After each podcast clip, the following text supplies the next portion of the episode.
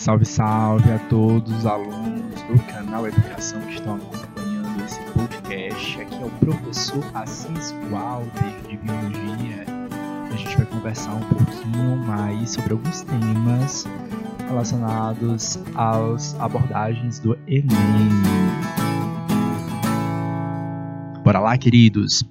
Gente, uh, entre os principais temas cobrados no Enem Dentro das ciências da natureza está a ecologia e problemas ambientais. Tá? Então, quem está se preparando aí para o Enem, está se dedicando para o Enem, que pontos precisa estar ligados, né, estar tá atentos às questões, a, a essas questões. Bom, vou dar algumas ideias aqui para vocês de como vocês podem se conduzir, tá? Primeira ideia que você deve ter, gente, é ter atenção a conceitos gerais, tá? Por exemplo, tá? O que é ecologia, né? Ciência que estuda a relação entre os seres vivos, sejam entre eles entre si ou entre esses organismos e os ambientes. Tá? É até um pouco parecido com a ideia geral do ecossistema, tá? que é a relação dos fatores bióticos, que são aqueles fatores dos seres vivos, tá? E os fatores abióticos, que são aqueles que não têm vida, tipo a luz, a rocha, a temperatura, ok? Em geral, dentro de um ecossistema, a gente espera encontrar um ambiente equilibrado, uma relação de equilíbrio. Mas é claro que todos esses fatores, sejam os fatores bióticos ou os abióticos, podem afetar esse equilíbrio. Tá? Então a gente pode ir para um lado de, de, ter um desequilíbrio, ah, teve um terremoto, teve um vulcão, certo? Ou o ser humano saiu aí produzindo muito exacerbadamente, né, colocando né, des dejetos de forma exagerada, levando a um efeito que a gente chama de poluição. Tá? Então, todos esses eventos são promotores, por exemplo, do que a gente fala sobre o desequilíbrio. Tá? Então, um dos temas muito trabalhados no Enem em relação aos problemas ambientais estão relacionados ao desequilíbrio. Tá? Sempre associe a ideia de equilíbrio à saúde. Desequilíbrio é a ausência dessa saúde. Tá? Então, a gente está falando de uma saúde ambiental, sim, que interfere na nossa saúde também. Ok? Então, o que, que pode causar? Olha só a diferença de causa e consequência, tá? O que, que pode causar desequilíbrio ambiental, tá? Especialmente promovida aí pelo homem, como eu disse para vocês, a poluição. O que é a poluição, professor? É o acréscimo de dejetos na natureza. Mesmo quando eu coloco um produto que já existe na natureza. Ah, professor, estou emitindo gás carbônico. Mas, professor, eu elimino gás carbônico, o cachorrinho libera gás carbônico, então ele já está na natureza. Só que a gente coloca em grande quantidade. É isso a ideia do desequilíbrio, tá? Então, seja afetar os fatores abióticos ou fatores bióticos, tá? Excesso da industrialização também, tá? A gente pode também pensar como causas do desequilíbrio crescimento populacional, especialmente em grandes centros urbanos, tá? Algumas questões sociais associadas à pobreza, fome, analfabetismo, tá? E uh, o uso uh, exacerbado de recursos naturais, tá? como água, minerais, todos são associados a causas. Claro, é um problema, ele vai ter um produto, né? um, um resultado ou uma consequência. Quais são as consequências desse desequilíbrio ambiental? A gente vai ter a degeneração do ambiente. Lembra aí, por exemplo, dos processos de desertificação que acontecem em alguns locais. Então, a desertificação é uma consequência, tá? Ela não é a causa certo? Aqui no Piauí a gente tem alguns casos associados a isso. A gente também vai ter, por exemplo, problemas como uh, o buraco na camada de ozônio, que não é exatamente um buraco, né?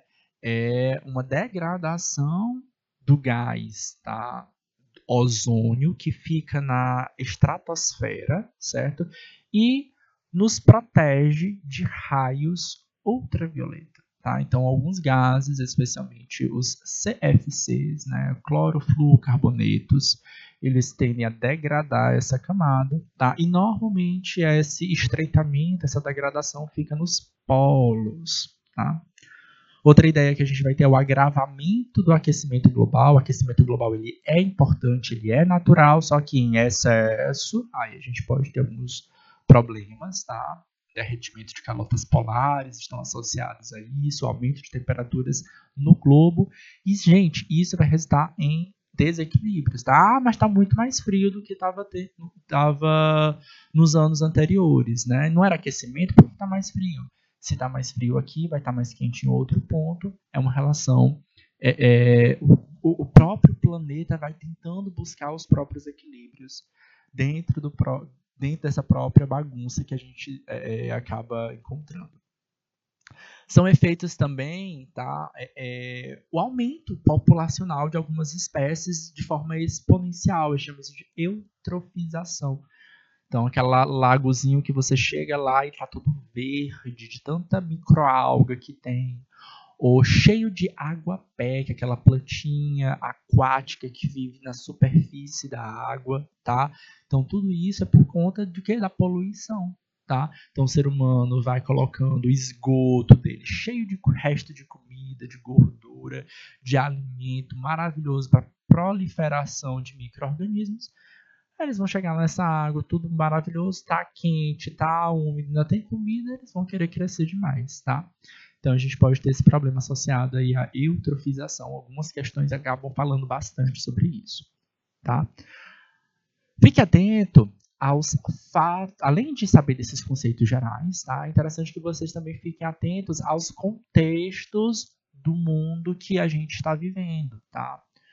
Por exemplo, eu ressaltaria, tá? Agora, é claro que dentro de um podcast a gente tem um, um, um tempo menor, tá?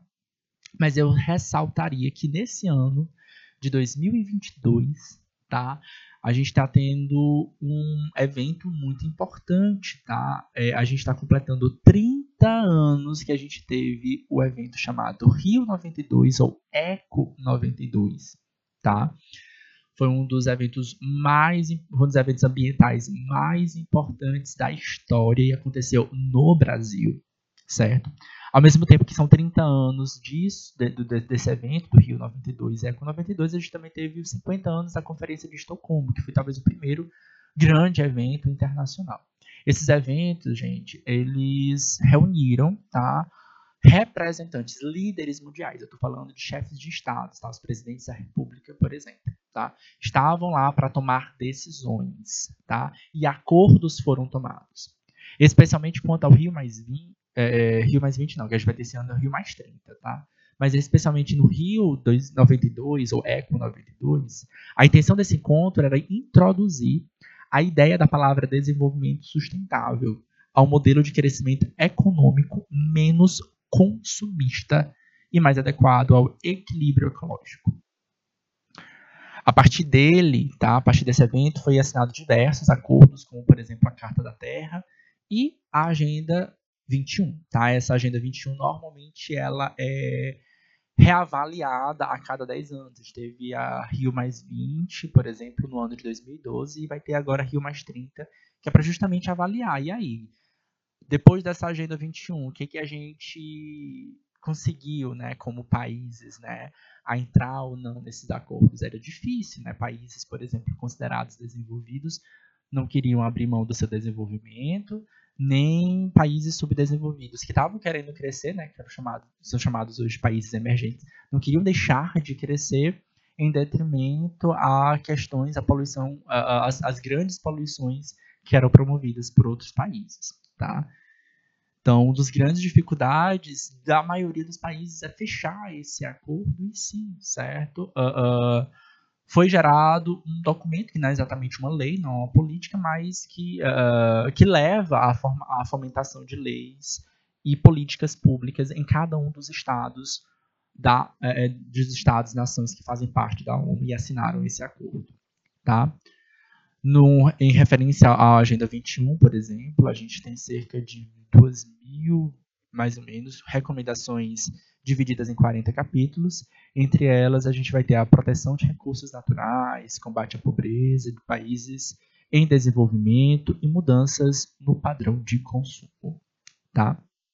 Como é que eu posso estar atento a isso? É saber quais são, por exemplo, as dificuldades que o Brasil teve ou vieram a ter uh, uh, diante dessas políticas. Eu, vamos, eu vou finalizar essa, essa conversa com vocês fazendo uma leitura de uma das questões que já foi abordada aqui dentro do uh, aqui dentro do Enem, tá? Então vamos nós, olha só, a interferência do homem no meio ambiente tem feito com que espécies de seres vivos desapareçam muito mais rapidamente do que em épocas anteriores. Vários mecanismos de proteção do planeta têm sido discutidos por cientistas, organizações e governantes.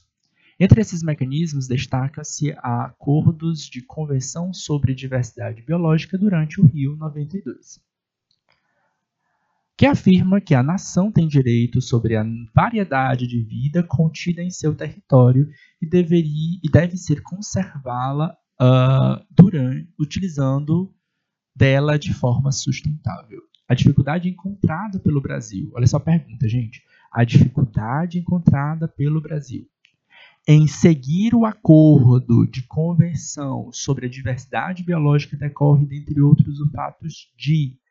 Então, Olha só como a questão do Enem ela traborda para a gente, ela contextualiza uma ideia, tá? As convenções que a gente teve, que a gente ainda tem, e as dificuldades encontradas. Então, preciso estar atento às conversas, aos noticiários e às tomadas de decisões. A gente teve muitos conflitos ambientais dentro desse ano de 2020, tá? Então, qual é a dificuldade que a gente tem? As alternativas propostas pela questão vai dizer o seguinte: alternativa A. Dificuldade do, do Brasil foi a extinção de várias espécies ter ocorrido em larga escala. Alternativa B vai dizer que a alta biodiversidade no país a impedir a sua conservação. Alternativa C vai dizer o seguinte, que a dificuldade do Brasil foi na utilização de espécies nativas de forma sustentável, era utópica. Alternativa D vai dizer que a dificuldade que o Brasil teve é, foi referente à grande extensão do nosso território e a dificuldade da fiscalização.